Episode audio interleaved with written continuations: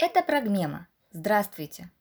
Сегодня мы представляем лекцию филолога, лингвиста, специалиста в области детской речи, доктора филологических наук, заведующей отделом теории грамматики Института лингвистических исследований Российской Академии Наук в Санкт-Петербурге, профессора Санкт-Петербургского государственного университета Марии Дмитриевны Воейковой. Языковая память и фонематический слух. Мы сегодня поговорим, э, ну, с одной стороны, о языковой памяти и фонематическом слухе, но не только об этом, потому что вообще наша общая тема для всех этих лекций – это как быть хорошим говорящим и что входит в понятие «хороший говорящий». Вот о ком мы можем сказать, что он владеет языком, родным ли или иностранным, мы об этом тоже поговорим потом. Ну вот, значит, э, можно сказать, что, ну так интуитивно, компонентом владения родным языком обычно, э, обычно принадлежит некоторый набор. Да? И в этот набор, вероятно, входит богатый словарный запас. Ну, мы знаем, что Э, там, э, образ Элочки-людоедки всегда был таким жупелом, пугалкой, что надо же, есть люди, которые знают мало слов, и такими быть не нужно.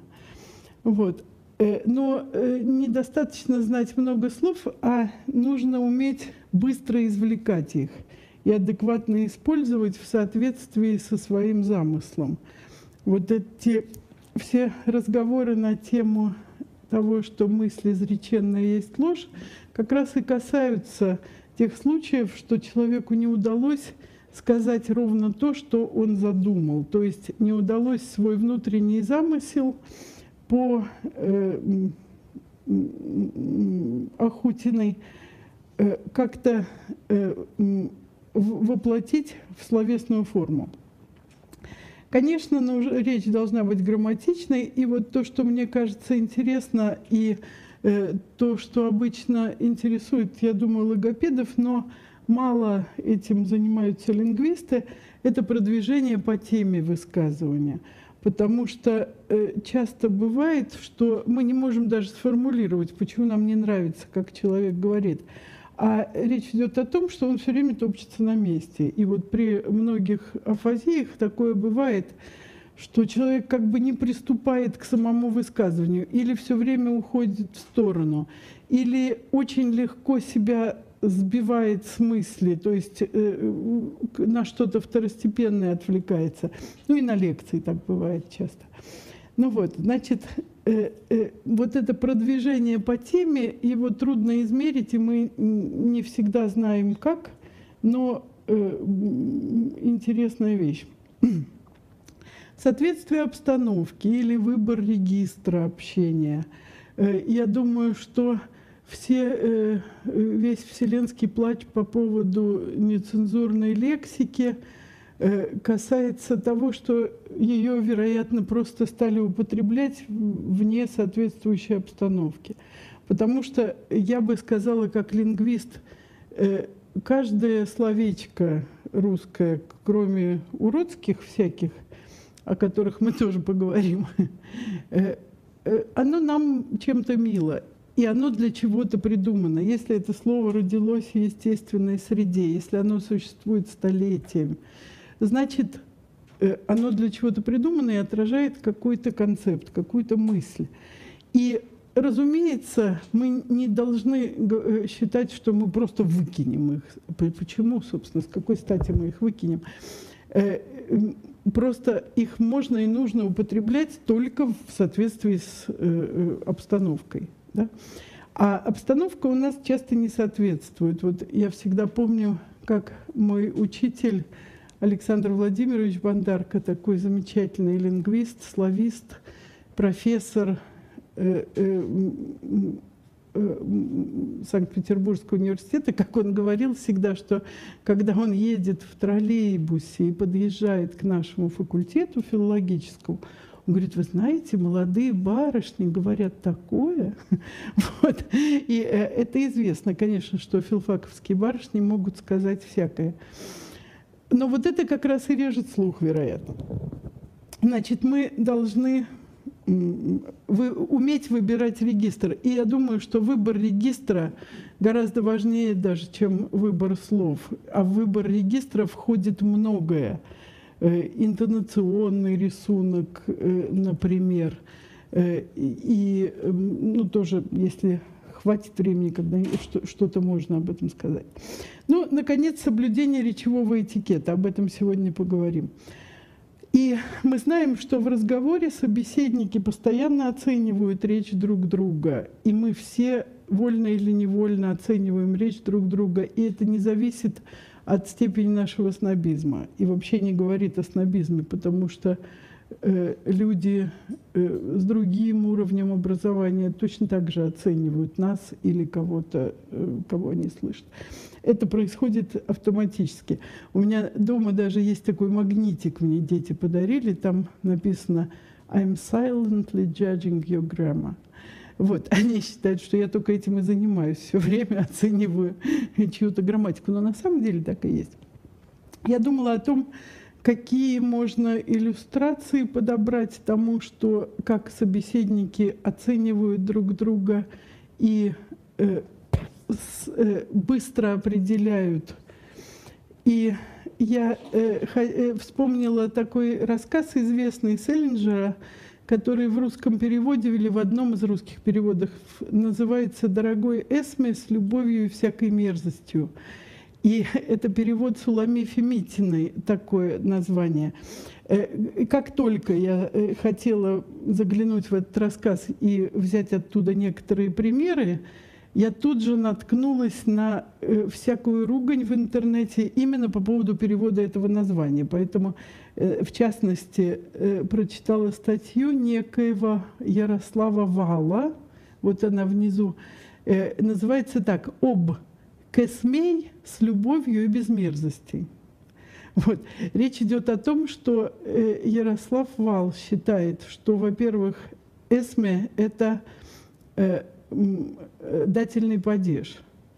Он думает, что Митина считала это, э, что ее зовут Эсма, видимо, и что, э, то есть он пишет, что а если бы ее звали там по-другому, они бы сказали, например, там Эдни или еще что-то. То есть он считает, что это дательный. Потом он против того, что слово «дорогой» здесь встречается – Э, и, наверное, он бы признал более удачным перевод э, Маргариты Ковалевой «Тебе, Эсме, с любовью и убожеством». Но больше всего он восстает против всякой мерзости. И этого вот загадочного слова «сквола». Э, интересно, что я не знала этого слова, прости господи, по-английски раньше. И оно звучит практически так же, как ученый «скола» а значит мерзость. Это нехорошо. Ну вот, потому что мы знаем, что паронимы сцепляются в ментальном лексиконе. Вот в прошлый раз мы говорили, что слова, которые одинаково звучат, они рядом и лежат где-то в ментальном лексиконе у нас. Ну вот, значит, получилось, что это скола, э, которая звучит как ученый, а означает на самом деле убожество. Очень трудно перевести. И действительно, это загадочный довольно рассказ – вот, но э, э, она просто, я раз уже наткнулась на эту проблему с названием, то хотела вам о ней рассказать, потому что не думала. И меня тоже всегда занимало, почему всякой мерзостью и как в оригинале. Но э, я думаю, что перевод-то сам чудесный на самом деле. Вот если кто читал это в переводе Митиной, перевод очень интересный и хороший. Поэтому у меня есть доверие. И потом э, этот, э, это эссе Ярослава Вала вот так вот называется, и так именно написано «Об Кэсмей с любовью и без мерзостей». И вот такими большими маленькими буквами. Мне уже это не нравится, например, если говорить о моем вкусе языковом. То есть я уже вот такое написание названия сразу бы не, не хотела иметь. Эсмей, мне кажется, странновато, хотя он, наверное, прав, что это, может быть, это точнее, но э, Эсме по-русски красивее. Ну, не знаю. Значит, э, если вы помните этот рассказ, то он, э, сюжет там в том, что молодой американский солдат, а на самом деле будущий писатель, встречает девочку э, в, английской, э, в английском каком-то маленьком городке и разговаривает с ней в кафе. И оказывается, что она сирота, что ее отец погиб на фронте, что она имеет какой-то титул, о котором не рассказывает, потому что ей, она боится, что он как американец слишком Э, будет придавать, внимание, э, придавать большое значение этому титулу.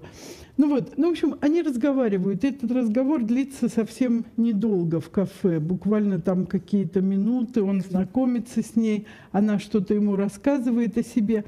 И у нее интересное речевое поведение. Вот я здесь просто... Э, любой кусок можно взять, где она говорит, и сразу будет видно, как она разговаривает. Вот она спрашивает его, женат ли он перед этим, и потом говорит, у вас глубокая страсть к женщине, он, она имеет в виду к жене, или этот вопрос чересчур личный. И вот э, ну, первая ее характеристика, которая нам э, сразу западает, это то, что она употребляет разнообразные книжные или не очень книжные э, синонимические наречия степени. Вот она говорит, чересчур личные. Да? Потом она говорит, вообще-то мне не так уж свойственно стадное чувство. Я подошла к вам исключительно потому, что вы показались мне чрезвычайно одиноким. Почему я говорю, что перевод неплохой? Потому что Митина ну, э, тоже довольно скрупулезно выискивает эти синонимы. Вот.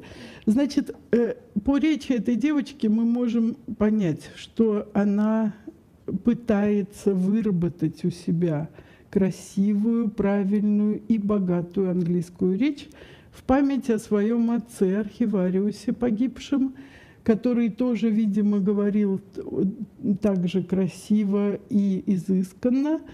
И, вот, э, и она работает над собой. Вот она дальше говорит, я вырабатываю в себе чуткость. Моя тетя говорит, что я страшно холодная натура. Но вот это она э, всегда цитирует тетю. Когда она говорит ужасно и страшно, это она цитирует тетю обычно. А, а дальше она говорит, я живу с тетей, она чрезвычайно мягкая натура. Мама была чрезвычайно интеллигентный человек и весьма страстная натура во многих отношениях. Э, и так далее. То есть мы видим, что эта девочка придает большое значение внешней форме своих высказываний. И э, таким образом посылает ему сигнал некоторый. Вот. Они все время заботятся о соблюдении речевого этикета. И тут я подумала, э, что мы знаем о речевом этикете, э, и э, вспомнила о книге Иосифа Абрамовича Стернина, воронежского психолингвиста, известного в нашей стране, который так и называется «Русский речевой этикет». Меня поразило, что может быть, в 96 году так и было все. Но мне кажется, что в наше время уже это выглядит как ну, такая несбыточная мечта. Вот эта умеренная мимика и жесты, конвенциональные позы, значительная дистанция, невербально выраженная доброжелательность. Как это может быть? Сдержанная положительная эмоциональность. Это просто красивая мечта все демонстрация интереса ко всем собеседникам, вопросы к собеседникам о том, как обстоят их дела, избегание споров, затрагивание неприятных и конфликтных тем обсуждения. Это в 96 году он писал совершенно серьезно. Сейчас я думаю, что ну, трудно представить себе даже, что мы избегаем споров. Но, пожалуй, что напротив, мы как-то на них нарываемся все время частотность выражения согласия с собеседником, некатегоричность высказывания своей точки зрения, исключение настаивания на своем мнении. Но Иосиф Абрамович здесь очень э, э, переборщил с существительными, на мой взгляд, но в принципе все, все правильно. Отсутствие цели установления истины в разговоре. Я буду теперь руководствоваться этим, конечно. Вот обсуждение разных точек зрения, исключение выражения неодобрения или несогласия, высокая комплементарность общения. Ну, я, я слышала многие доклады Стернина. Конечно, эта книга, написанная для студентов, немножко там все приглажено. Э, в своих докладах он менее тривиальные вещи обычно сообщает. Например, я помню прекрасно один его доклад, в котором он говорил, что э, русскому общению свойственна повышенная э, откровенность, повышенная искренность. И этим он объяснял, в частности, грубость обслуживающего персонала. Ну, тоже это было в 90-е годы. То есть он говорил, что э, эм, потому а э, у нас продавщицы не улыбаются, что им не с чего улыбаться, а повышенная искренность остается. И вот. Э, но потом он говорил, что для русского речевого общения, тоже в, ус, в устном докладе он говорил, что для русского, вообще он журналист, по-моему, по образованию, поэтому он не всегда был профессором и психолингвистом, а, в общем-то, и людей видел, и, значит, Э, ну, не знаю, вызывает доверие многие его суждения. Э, например, он говорил еще о том, что есть какие-то специальные э, условия общения, которые способствуют повышенной искренности. Например, общение между абсолютно незнакомыми людьми в поезде. Вот это тоже интересно что в поезде очень часто возникают такие условия э, и такие ситуации, когда человек может рассказать о себе прямо все, потому что он знает, что все, утром там тамбур, базар, вокзал, больше не увидимся, и, и все. Ну вот, это интересные все такие вещи, степень искренности. Но вот здесь, э, когда он описывает речевой этикет, э, об искренности речь не идет. Вот. Э, опять высокая комплементарность, частотность одобрения, выслушивание всех. А это все уже было у нас. Сейчас. Вот здесь э, аж целых 24 пункта у него есть. Участие всех, э, всех членов группы, краткость и равномерность объема общения с каждым участником группы. Это, конечно, высокое тоже искусство. Вот.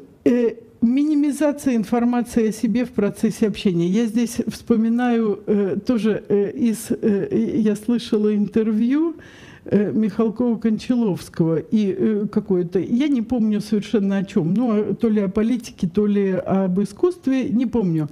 Но я помню, что он сказал о манере общения в России. Он сказал, что русский человек обычно реплику собеседника воспринимает как вынужденную паузу в своем монологе.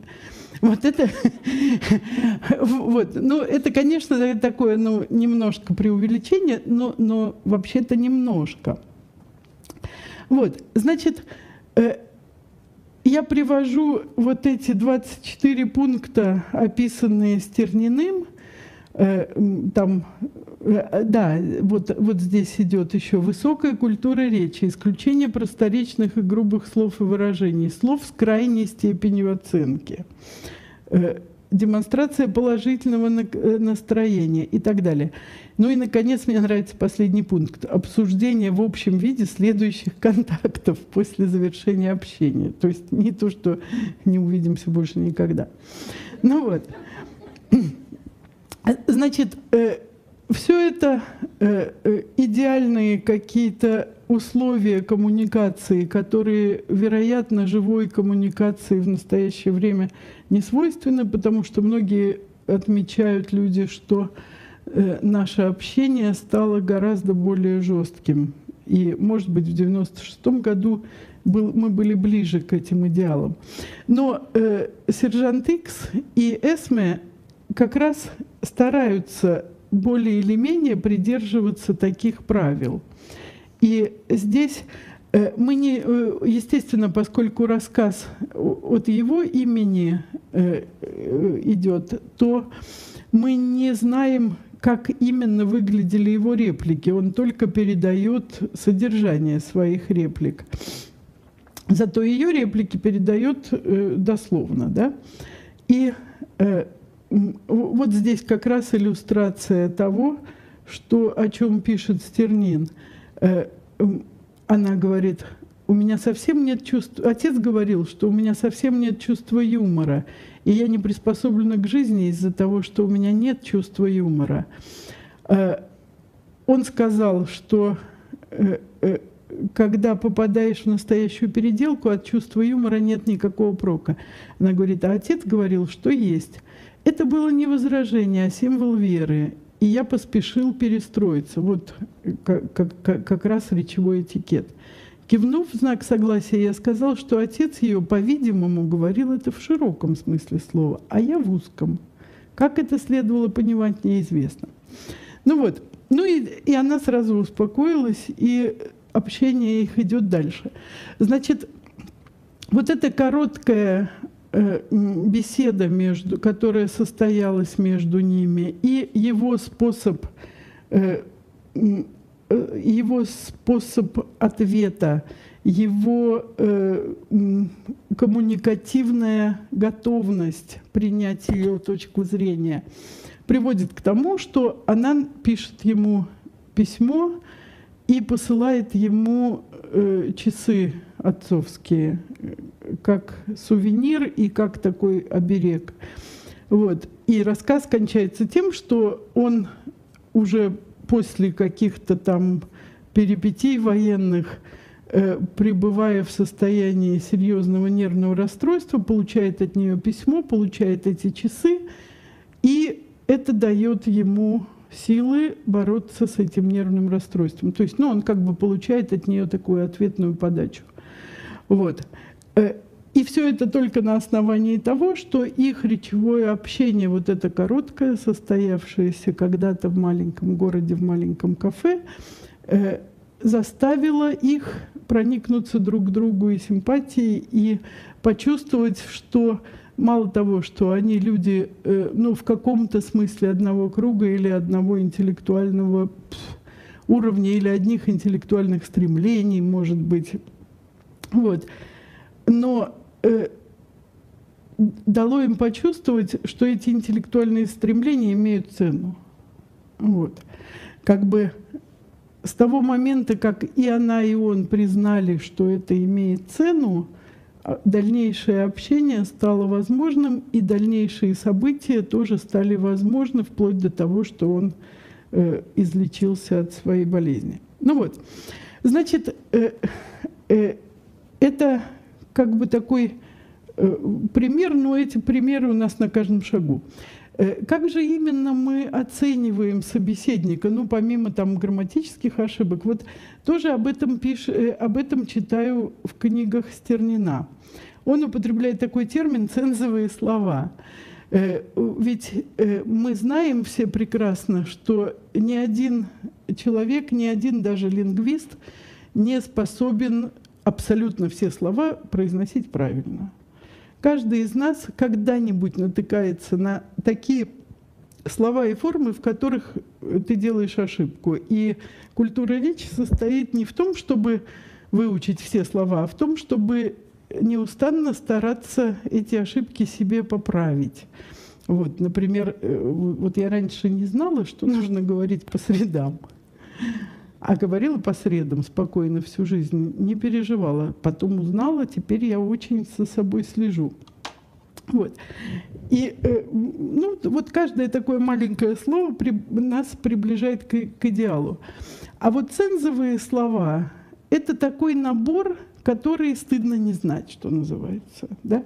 И вот э, то, что пишет Стернин, что в начале 50-х годов цензовыми словами были такие, к примеру, слова, как шофер, портфель, документ, магазин, километр.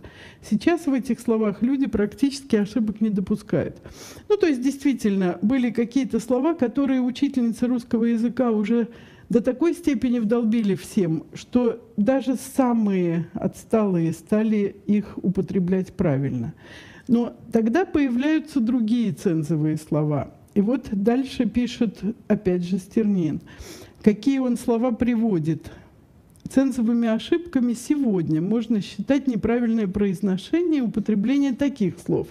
Ну и э, это все в книге «Русский речевой этикет» 96 года. Я бы сказала, что опять уже, вероятно, эти слова, я, во-первых, не все из них могу э, догадаться, почему их можно, э, например, вот силос для меня очень сложно. Силос, что ли, кто-то говорит?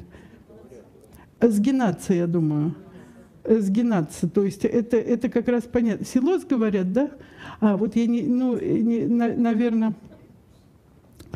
Вот. Ну, все остальное более или менее, я думаю, ну, правда, крапива тоже мне не понятно. Крапива, что ли? Ну, наверное, да. Гусеница, как можно произнести? Гусеница, говорят. Ну вот, друзья-фольклористы все знают, как... Вот. Ну, все остальное более а, макулатура, маку... макулатура? Макулатура? Не знаю. Ну, в общем, в общем, э, э, а, мукулатура, мукулатура, точно, да, от слова мука, конечно, да. Понятно, что не все э, эти слова, вероятно, э, остались. Да, табурет тоже я не поняла. А, тубарет, ну, конечно. Мы понимаем, что есть какие-то списки таких вот цензовых слов. Они, э, эти списки поддерживаются учителями русского языка, э, кинофильмами. Но помимо этого, э, у каждого из нас есть свой список, конечно, цензовых слов. Вот. И э, в эти личные списки цензовых слов входят в какие-то, может быть, другие слова, э, может быть, какие-то не обязательно те, которые упоминаются учителями или Стерниным. Но вот у меня очень мало, э, в моем личном списке цензовых слов очень мало их. И э, э, первое место в нем занимает слово «касаемо» который я почему-то ненавижу просто. Вот.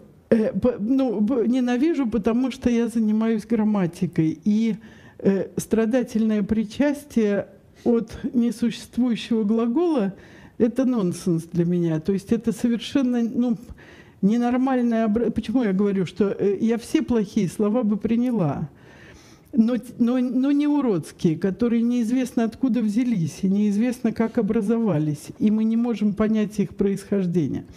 Ну вот, и когда я смотрю, например, э, в национальном корпусе русского языка подобрала некоторые примеры, э, э, как употребляется слово «касаемо», Примеров, кстати, немного, что меня порадовало. Там всего 10 документов, 17 случаев – ну вот, и интересно, что обычно, когда это слово употребляется, то используется какая-то стратегия уклонения.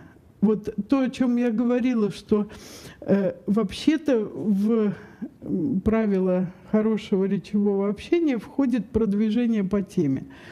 Э, вот здесь консультант говорит, что касаемо шрамов, это очень такой тоненький, тонкий момент – что касаемо детей, в принципе, ну вот э, э, есть такая, есть такие особенности речи, когда человек вообще ничего не сообщает, либо намеренно, либо потому что не может, либо потому что не находит слов. Я вот вчера в спортивном клубе слышала такой разговор двух тренеров, как раз подумала об этом – они друг другу рассказывали о детях. Это тренеры, которые э, тренер, э, которые учат детей плавать. И они говорят, ну вот они прино, приводят э, этих детей и да. И я так замерла. Потому что это очень характерно, это часто слышишь. И да. А, ну, им понятно, они о чем-то говорили, им понятно, они не хотят э, расписывать подробности, это часто случается. Но очень часто случается, что человек оборвал свой речевой замысел, потому что не нашел подходящих слов, и э, вот это уже плоховато. вот весь этот э, тяжелый такой, тяжеловесный способ выражения не мыслей, наверное, а какого-то ухода от э, высказывания, ухода от ответственности, напоминает мне другой литературный пример, прекрасный рассказ Шукшина «Срезал», который как раз является иллюстрацией демагогической стратегии в разговоре. Ну, тоже, если вы помните, в чем состоит рассказ «Срезал», в том, что кандидат наук филологических, конечно, над кем смеются все, вот, э, приезжает в деревню, и там оказывается такой местный умник, который хочет его поймать на интеллектуальной несостоятельности. Вот. И начинает с ним разговаривать. Ну, вот это кусочек, там, собственно, весь рассказ — это их разговор. Мы тут далеко от общественных центров. А как сейчас философия определяет понятие невесомости? И кандидат этот филологических наук говорит, как всегда определяла, почему сейчас? Но явление это открыто недавно, поэтому я спрашиваю, натур философия определит это так, стратегическая философия совершенно иначе – да нет такой философии стратегической. Да, но есть диалектика природы и так далее. Ну, в общем, то есть вот так строится диалог. Ну и, конечно, этот э, герой выходит полным победителем в глазах односельчан. Он э, кругом молодец. Он поставил на место, э, ну, показал свое интеллектуальное превосходство над этим кандидатом. И здесь, конечно, встает вопрос перед нами о том, что такая стратегия действительно часто имеет успех. Вот, то есть э, в рассказе это показано в таком гротескном виде, но в жизни, особенно в интернете, это совсем не редкий случай. И об этом, э, то есть э, какие лекции читают люди в интернете – с каким успехом, сколько у них просмотров, это просто уму непостижимо. Э, вот э, чтобы попасть в эту мутную полосу, э, я, например, набираю всегда такую, такую комбинацию «это русские, это русские». Сразу попадаешь на целые циклы лекций, которые какие-то такие мужички крепенькие читают, рассказывают, вот. То, о чем академик Залезняк писал как о дилетантизме в науке. Но ведь люди-то не знают, о чем речь. Значит, э, получается, что э, мы оцениваем и э, ну, испытываем доверие или недоверие к собеседнику, опираясь на свои представления о его речи. Э, но есть еще, как, как, говорил герой Шукшина, есть и диалектика природы. Ну, вот. То есть э, э, все это сознательные или бессознательные стратегии, которые говорящие выбирают. Но есть и объективные вещи, и э, наша тема сегодня связана с некоторыми объективными вещами.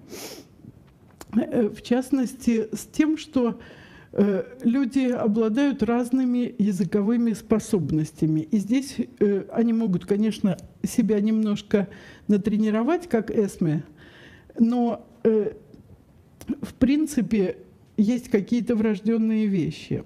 В частности, например, богатый словарный запас все-таки э, так или иначе обеспечивается свойствами нашей памяти. И э, еще э, в 1886 году такой психолог Эббингhaus получил некоторую кривую забывания. То есть он измерил процент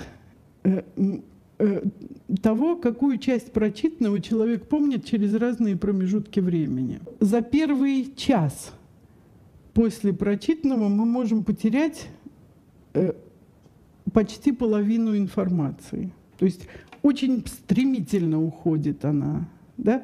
Раз и все. Значит, э, через 10 часов, по данным Эббингауза, э, объем усвоенной информации может составлять около 35% от изученного. Но зато уж та информация, вот эти 35% сидят довольно долго. И здесь ну, кривая становится все более и более пологой.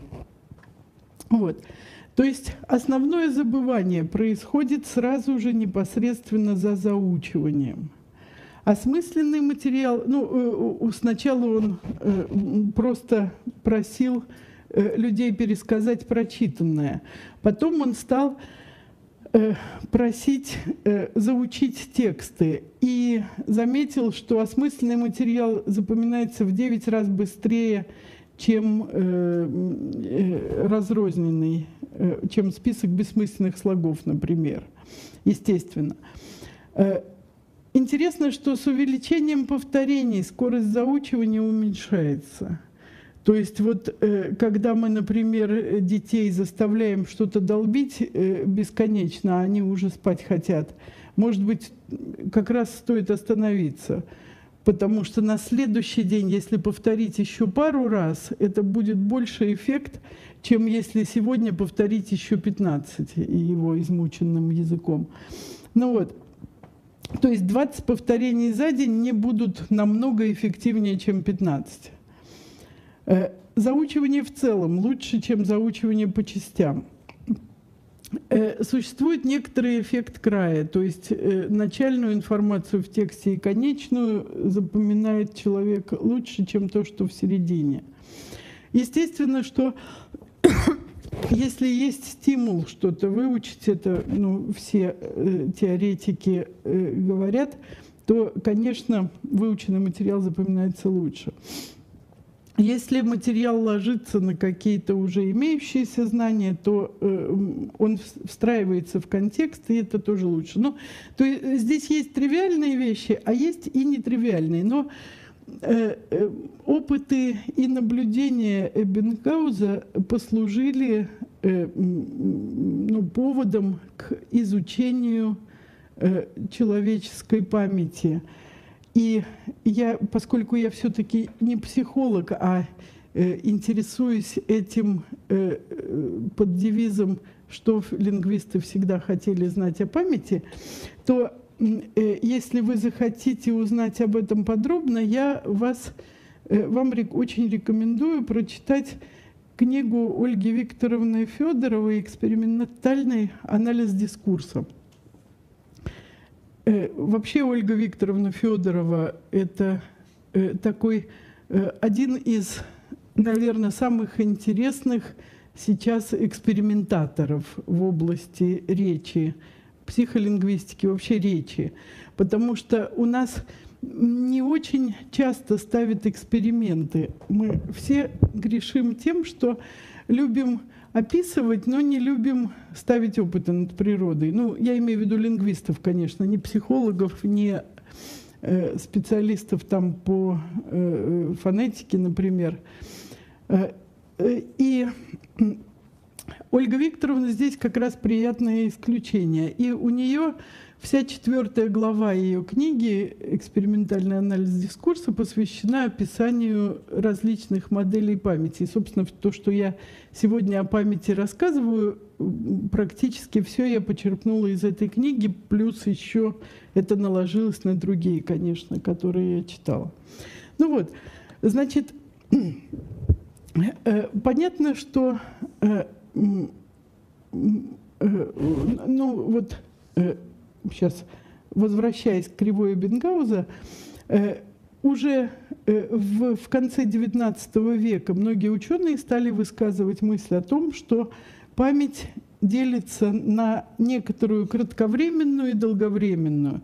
Или кратковременную память, кратковременное хранилище стали в последние годы называть рабочей памятью. Значит, сформировался некоторый многокомпонентный подход к памяти. И э, в частности э, говорят о том, что э, когда мы что-то воспринимаем, то сначала информация поступает на наши сенсорные регистры, И можно здесь выделить иконический и хаический регистр, то есть э, в зависимости от того, воспринимаем ли мы печатную информацию ну, э, в виде каких-то визуальных знаков или в виде звуков. И после некоторой обработки в сенсорных регистрах эта информация поступает сначала в кратковременное хранилище, а потом или поступает, или не поступает в долговременную память. Вот. И вот эта рабочая память по многим данным оказывается очень существенной для многих э, языковых для, для э, хранения и извлечения, обработки языковой информации. Значит, э, здесь э, Ольга Викторовна ссылается на модель Бедели и Фича, так называемую, э, и они предполагают, что рабочая память состоит как минимум из трех, ну, в последние десятилетия стали говорить о четырех составляющих, что существует в рабочей памяти некоторая визуально-пространственная матрица, на которую накладывается информация. Центральный исполнитель, который больше всего, э, э, опять же, э, все пишут, роль центрального исполнителя до конца не ясна. Вообще, когда говорят о рабочей памяти, очень редко что-то изображают как уже ясное. Ну вот, ну вот фонологическая петля – это тоже интересная вещь, что э, как, э, э, собственно, существование этого компонента рабочей памяти э, стали, утвер... Э, стали утверждать об этом потому, что э, э, были проведены опыты с так называемым субвокальным повторением – то есть, э, ну, э, во-первых, э, очень простой опыт проводили, проводил Бедели с разными соавторами в разной форме. Например, просил заучить две группы информантов заучить названия стран в некотором порядке. И одной группе давались очень длинные названия, ну типа Чехословакия, Афганистан – а другой группе очень короткие, типа чат. И э, э, удивительно, рядом те кто, те, кто учил короткие слова, выучил гораздо больше. Э, Бедли и Фич э, объясняют это тем, что человек, когда заучивает или когда пытается запомнить слова, то произносит их про себя. То есть не, и произнесение вот этих длинных Чехословакии, Афганистана занимает больше времени, и поэтому вся обработка информации занимает больше времени. Э, больше, э, больше того, если не дать им повторять, э, то значительно ухудшаются результаты.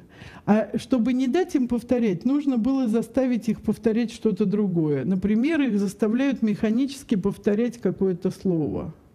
Да, ну, я не знаю, там, э, скажите, там, вы, вы видите на экране слова, а сами все время говорите «труба, труба, труба». Ну, вот.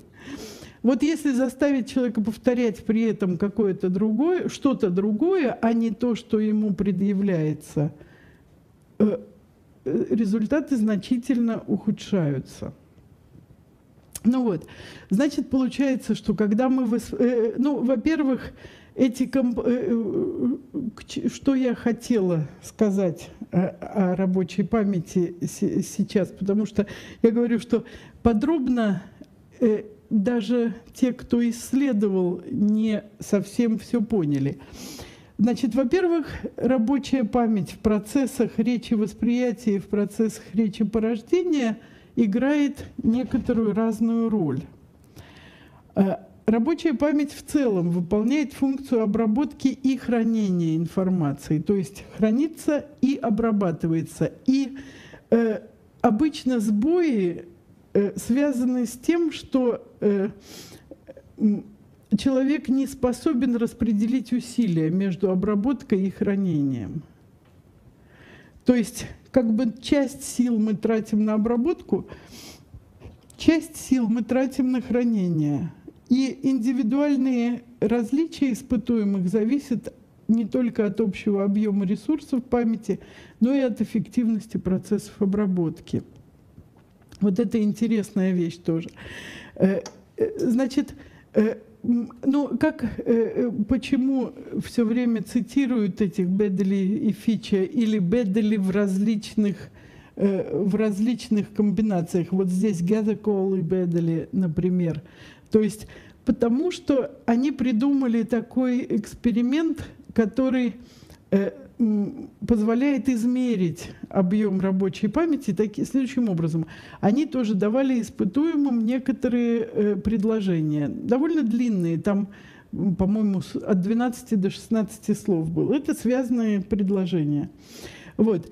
Задание было такое, что э, им предъявляются несколько предложений разных, и они должны запоминать последнее слово в каждом предложении, а потом повторить эти последние слова. То есть, например, им, им предъявляется разное количество карточек с предложениями. Да, сначала, допустим, там три карточки. Э, он радостно... Э, вот там дают три карточки, потом белая Белая карточка вышла, повтори три последних слова тогда. Потом дают четыре предложения, уже четыре надо повторить, пять предложений и так далее. И так с ростом количества предложений э, человек повторяет все больше и больше этих слов, и в какой-то момент его ресурс кончается. Он перестает быть способен повторить вот это вот количество слов. Ну вот, то есть то, что кажется э, сначала очень простым, ему э, от какого-то момента становится сложным. И интерес этого эксперимента состоял в том, что объем рабочей памяти, измеренный таким образом, ну тоже я не буду пересказывать все частности, потому что я даже и сама их не запоминаю никогда, а каждый раз перечитываю Федорову, эту опять э, э, э, потому что критиковались эксперименты Бедли и Фича, там были другие Уотерс и Каплан, например, которые как-то модифицировали. Но, собственно, смысл этих экспериментов на восприятие в том и состоял. И они обрадовались, когда их э, результаты стали коррелировать с какими-то другими э, измерениями. Например, э, и в Америке есть тест школьный такой на понимание текстов. И вот когда они добились корреляции между этим объемом рабочей памяти и тестом на понимание текстов, тест на понимание текстов состоит в том, что там такой какой-то коротенький рассказик, где много разных персонажей. И довольно трудно уловить, кто кому, кем приходится, что с кем случается. И, в общем, в конце концов, э, там испытуемые читают этот рассказик, и их потом спрашивают, там, кто же все-таки, я не знаю, пришел вовремя, или кто же все-таки сделал, э, что-то совершил. И, соответственно, э, э, количество правильных ответов на такие вопросы тоже позволяет э, измерить понимание связанного текста. Значит, рабочая память коррелирует с пониманием связанного текста в процессе речи восприятия. Рабочая память в процессе речи порождения тоже коррелирует с некоторыми измерениями. А, э, здесь уже на передний план выходит э, Денеман, который, э, я не знаю, честно говоря, даже она это или он, вот, который измерял, придум, они придумали такой эксперимент speaking span, значит, эксперимент для измерения роли рабочей памяти в речи по рождении. Если э, в речи восприятии нужно было повторить последнее слово, то в speaking span, наоборот, нужно было с некоторыми словами, предъявляемыми, придумать предложение. И, значит, то есть говорящему предъявляется э, ну, сначала два слова последовательно, потом три слова, потом четыре, потом пять, потом шесть. По-моему, там от двух до шести слов было в связке, что называется. А всего список этих слов был, э, состоял из ста. И э, э, задание состоит в том, чтобы придумать э, предложение с точно теми формами слов, которые были употреблены там. Вот. Соответственно, э, память измеряется тем, сколько предложений человек правильно придумал, не нарушив это условие. Ну, или нарушив его, потому что там тоже были разные виды измерения. Э, и иногда измеряют грубо только э, по словам, не по словоформам и так далее. Значит, вот э, рабочая память, измеряемая таким образом, э, коррелирует с тестом на речи порождения, то есть с описанием картинки, с тестом на чтение вслух. Но э, здесь, э, сейчас, э, э, здесь я уже ссылаюсь на эксперименты Федорова и Потанина, которые повторили это на материале русского языка. Потому что, честно говоря, э, это нам всегда интереснее, потому что то, что происходит с английскими словоформами, э, мы не можем прямо экстраполировать на русский. Русский все-таки очень морфологически богатый язык. У нас гораздо больше этих словоформ. И поэтому ну, это более трудное задание просто. например, если я скажу там всякой мерзостью, например, и попрошу придумать пример человека именно с творительным падежом, это задание, конечно, посложнее, чем э, э, cats и dogs, э, а, а вся английская морфология, gets и, и там reads. То есть, ну, морфологии у нас больше, поэтому тест выглядит по-другому. Значит, помимо теста Speaking Span, Федорова и Потанина давали следующие задания. Давали э, портрет семьи, картинку, фотографию и просили рассказать как можно больше о членах этой семьи. И э, они измеряли здесь скорость порожд... речи порождения и длину рассказа. Тест на чтение вслух. Э, вот э, у них получилось, что есть корреляция со скоростью чтения, но нет корреляции с количеством ошибок при чтении. И э, интересный тест на оговорки. Все это, конечно, э, ну, э, приближенные к русским реалиям э, тесты, э, использованные Денеманом и Грин. Ну вот, вот это тоже интересно, потому что интересно вообще вызывать оговорки. Вот здесь э, смотрите, как они делали. Они дают три пары фонологически похожих слов, из которых только четвертую, четвертую комбинацию нужно прочесть. Да? То есть вот они дают на экране суетные мысли – сушит мышцы, сунул мыло. И, наконец, мушки сыты, и мушки сыты нужно прочесть. И они ожидают, что после того, как человек вот эти три э, э, как бы э, помехи получил, он вместо мушки сыты скажет сушки мыты с большой вероятностью. И э, самое удивительное, что они этого добились. Вот э, э, э, я бы сказала, это очень удивительно, потому что э, продуцировать оговорки, конечно, очень трудно. Ну вот. Но у них получилась корреляция и с тестом на оговорки тоже.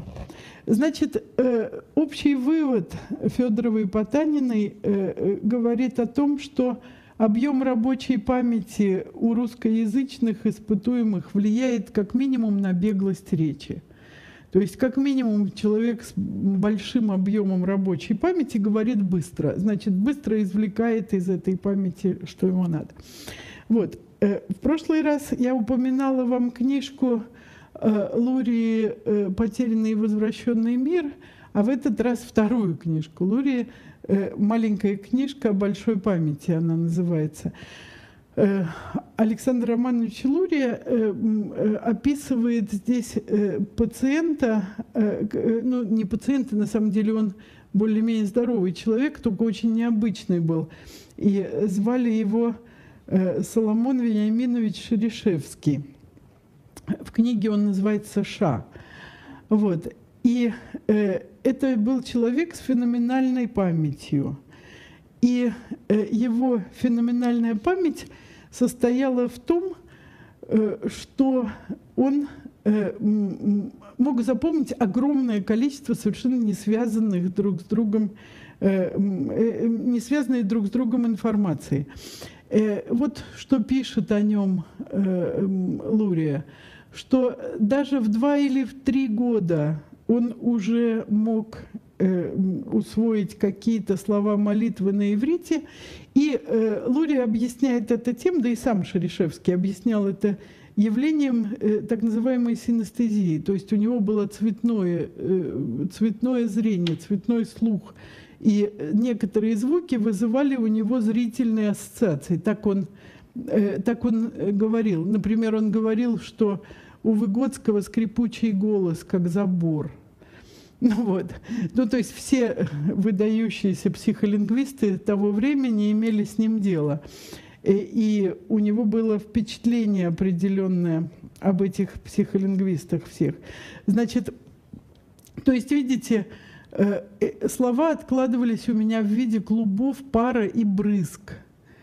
Э, и, то есть у него возникали какие-то сложные зрительные ассоциации при слуховых впечатлениях. Э, ему давали разной высоты э, тон слушать. И он говорил, что сначала видит полосу цвета старого серебра, потом она сужается, удаляется, превращается в какой-то предмет блестящий и так далее. Ну, то есть у него все э, переходило в зрительные образы, что необычно, конечно. Вот. Если очень такой громкий э, звук и высокий, что-то вроде фейерверка, полоска шершавая неприятная, неприятный вкус, вроде пряного рассола, можно поранить руку. То есть видите, что в нем необычно, что ни у кого из нас не происходит такого перехода. Э, или эти переходы, ну, тоже, конечно, Э, цветной, э, ну, как бы цветной слух у многих был, но э, в такой степени нет. И он еще использовал специальные мнемотехники. Например, когда ему давали ряд цифр или ряд каких-то бес, ну, бессмысленных для обычного человека последовательностей, он, чтобы запомнить этот ряд, расставлял их, например, Э, ну, располагал их в домах какой-то улицы, которую он знал. Вот, то есть, ну вот, допустим, он, жив, вот он жил бы на Чайковского, вот как я живу на Чайковского. Э, и э, я ее знаю, конечно, с детства наизусть, все дома на ней знаю. И вот если бы я хотела что-то запомнить, какие-то цифры, я бы одну цифру засунула в дом 36, другую в дом 38. И так это запомнила. То есть у него была совершенно образная память. Понимаете, он мыслил образами и запоминал образами. А э, образная память – это как раз свойство не кратковременной, а долговременной памяти. То есть Шерешевский, в отличие от нас всех, обладал таким свойством долговременной памяти, что у него очень была развита образная составляющая ее.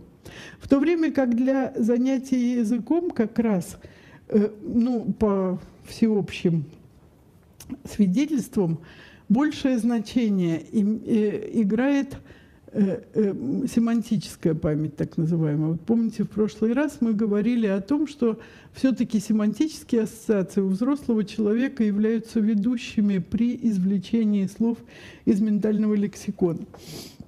И это отчасти э, отражается и в э, не только в э, усвоении слов родного языка, в том, как, например, мы бы могли обогатить свой ментальный лексикон, э, если бы захотели это сделать намеренно, как сделал, делала Эсме. Да, вот когда она запоминая, запоминала специально слова. Последняя фраза ее, которая здесь приводится, Чарльз скучает по нем невероятно. Он был невероятно симпатичный человек, это об отце говорит, и чрезвычайно красивый.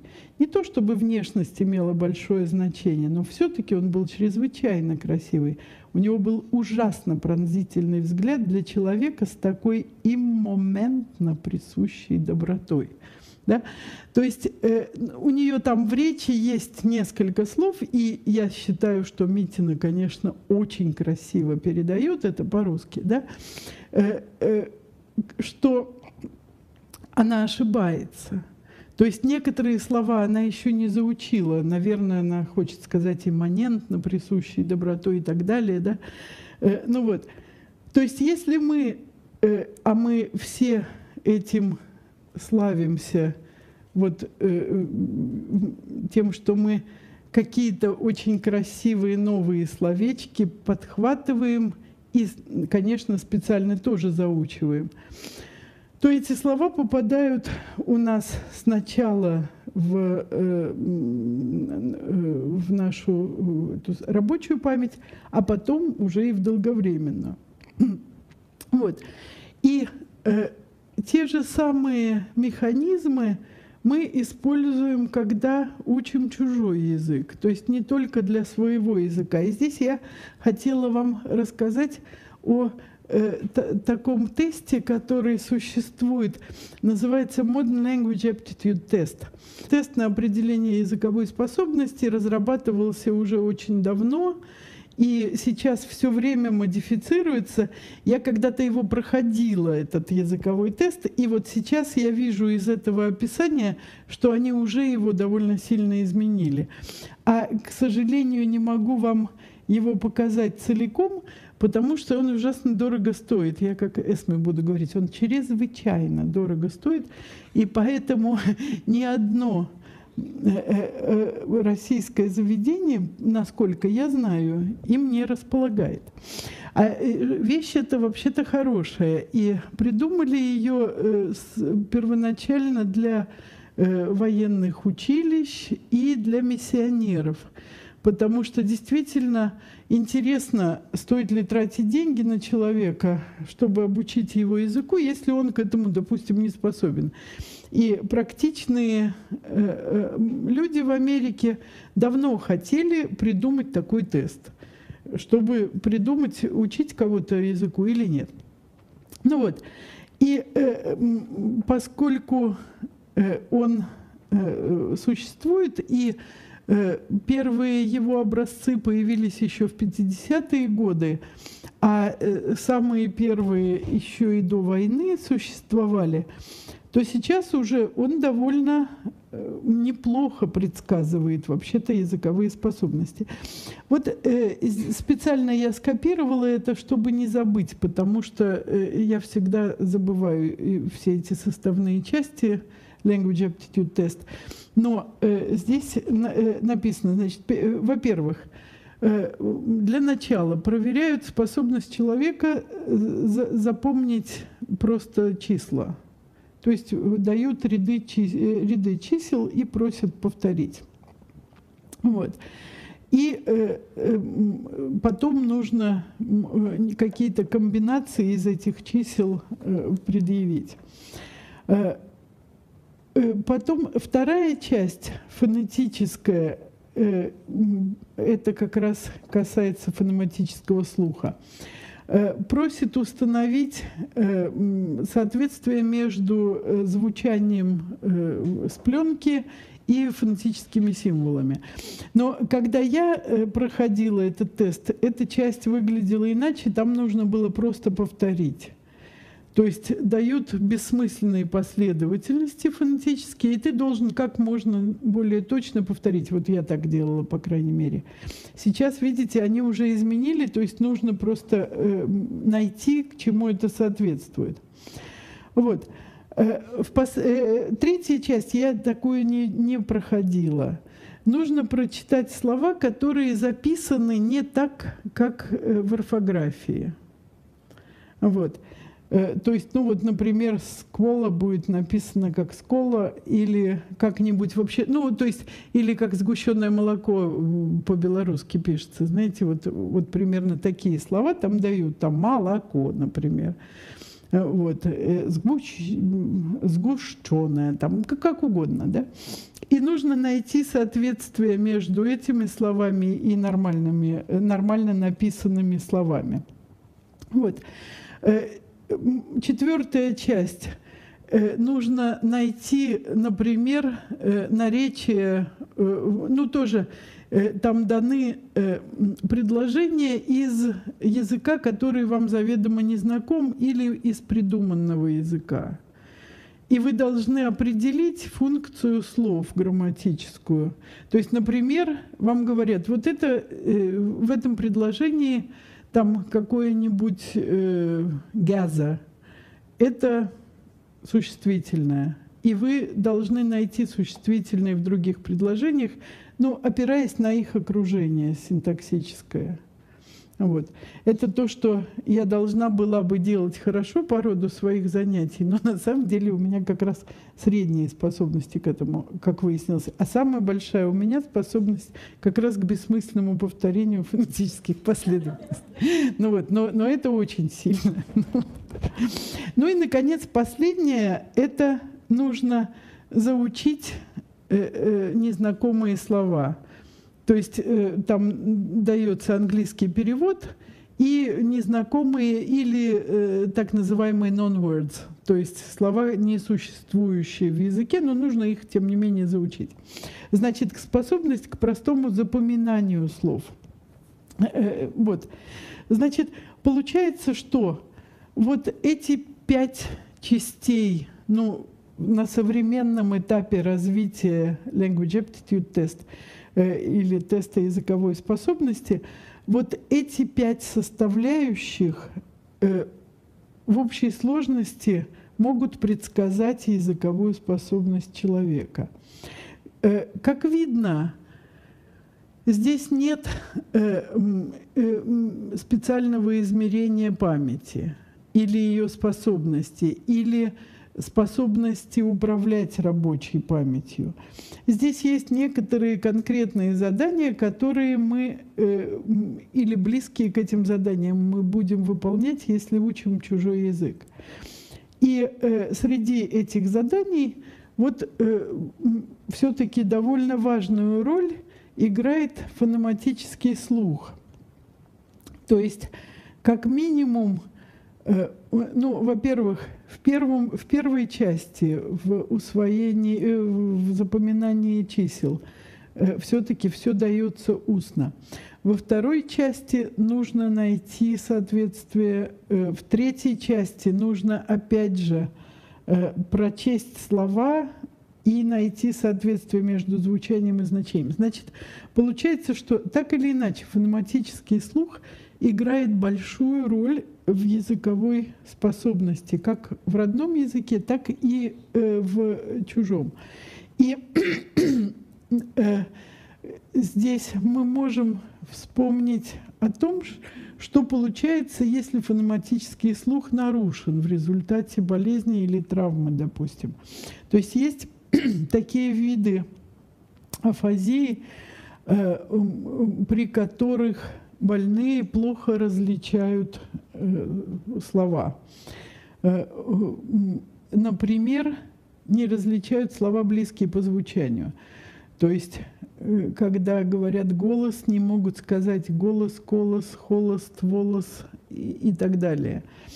Э, и здесь э, сразу я вспоминаю такую работу Романа Осиповича Якобсона, которая ну, в русской книжке избранных работ Якобсона была самой последней и называлась «Ускользающее начало». Эта работа. Это очень короткая статья, но прелесть ее в том, что Якобсон написал ее после того, как пережил инсульт. И э, он пишет там о том, что ему э, после инсульта было очень трудно определить начало слова. И это, э, об этом говорят многие афатики тоже, что именно первые звуки, первый звук определить трудно, а дальше все идет как бы легче. Но э, от э, обычного афатика Якобсон отличался тем, что э, читал на разных языках. И он говорит, что этот эффект у него возникал э, при э, восприятии речи и при чтении. Ему всегда было трудно э, после инсульта определить первую букву. Только не тогда, когда он читал на иврите то есть в обратную сторону. Понимаете, значит, э, ну, то есть надо было быть Якобсоном, пережить инсульт, оправиться от него. То есть это совершенно такое драгоценное свидетельство, что называется, потому что это очень редкая информация для нас. Значит, и до сих пор э, ни он, э, собственно, не мог э, толком понять, как это происходит, и я не уверена, что сейчас у нас у логопедов или афазиологов есть объяснение этому ускользающему началу. Значит, здесь тоже не случайно вот этот голос, э, первый, первый звук вызывает трудность. Да? Что-то в этом начале слова есть. Э, конец слова ну, может быть, из-за гейтинга. Помните, в прошлый раз мы говорили о том, что Э, мы вообще не дослушиваем слово до конца, а восстанавливаем его с опорой на ментальный лексикон свой. То есть конец слова не такой важный, э, ну, как минимум в русском. Там тоже есть разные об этом э, суждения у лингвистов, говорящих на разных языках.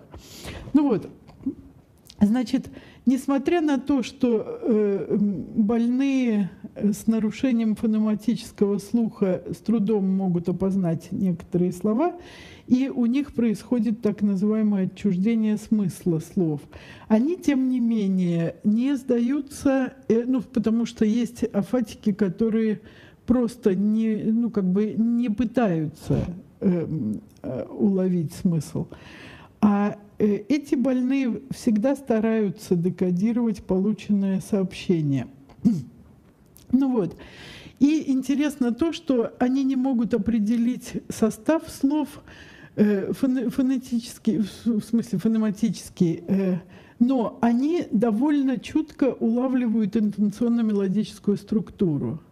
Значит, это получа э, получается совершенно разные вещи и, наверное, довольно разные стратегии, о чем мы, э, те, кто занимается детской речью, например, конечно, для нас это э, очень понятно, что кто-то целиком слово пытается повторить, используя его контур общий, а кто-то пытается повторить по кускам, и контур тогда теряется.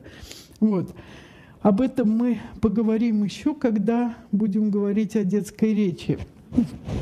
И я э, тут вспоминаю тоже другую работу Якобсона о звуковых законах детского языка и их месте в общей фонологии.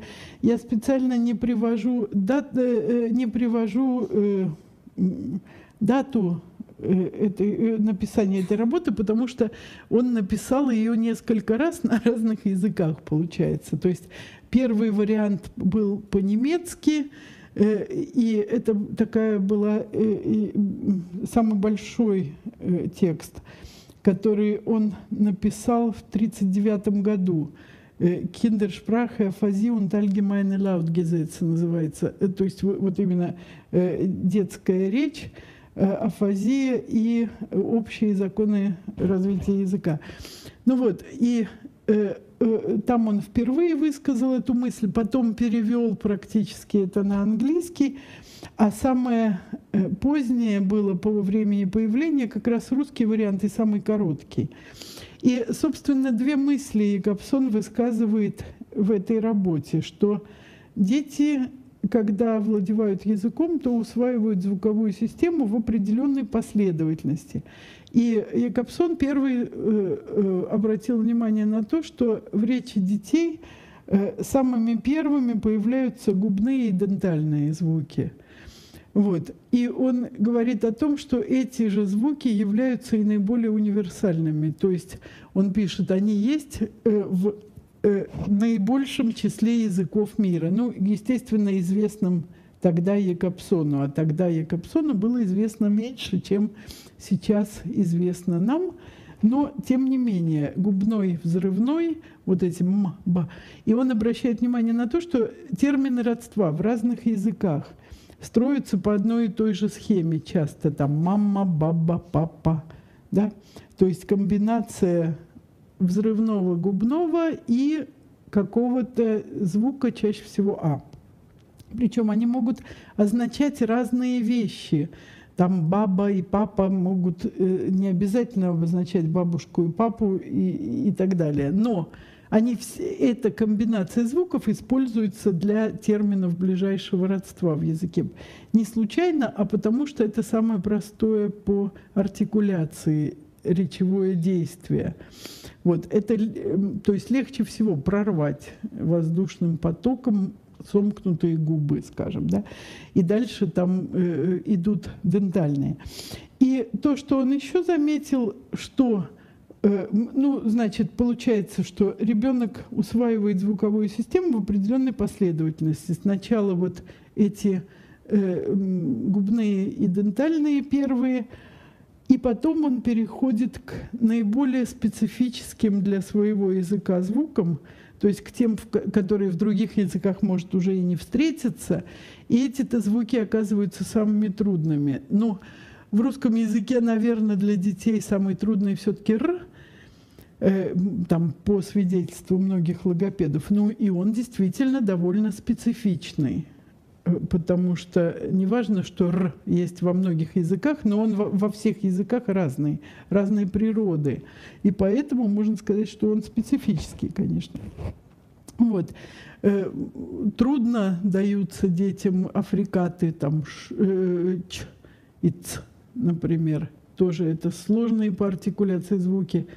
Трудно даются двухфокусные, так называемые ш, ж, э, особенно щ который очень специфичный для русского, значит, дети часто путают и так далее. То есть, в принципе, эта схема, нарисованная Якобсоном, хоть она и не во всем э, может быть справедлива, но общий, общая тенденция такая есть. Значит, получается, что независимо от того, какой у нас фонематический слух, все-таки артикуляционные признаки звуков играют роль в порядке усвоения и при распаде. Вот тоже вторая отличная мысль Якобсона, что при афазии распад звуковой системы происходит в обратном порядке, что человек сначала утрачивает контроль, особенно в восприятии, за э, специфическими для его языка звуками.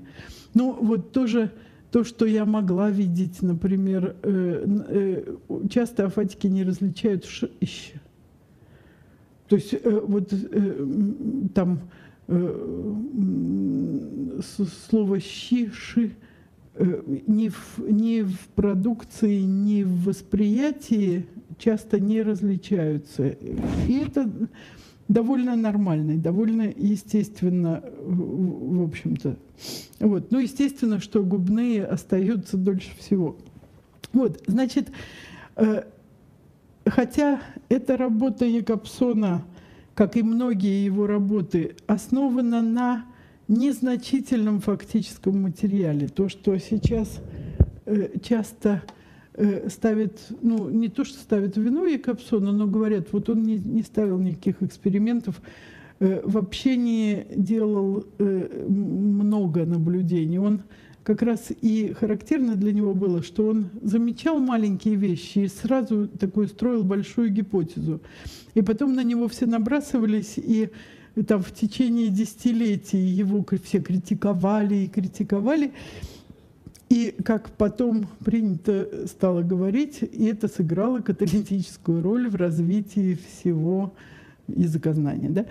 Ну вот, э, но мне кажется, что вот эта красота мысли Якобсона, конечно, заслуживает внимания, и то, что он заметил в обоих случаях, э, э, до сих пор не получила еще достаточного объяснения, вероятно, и до сих пор вызывает у нас некоторый интерес.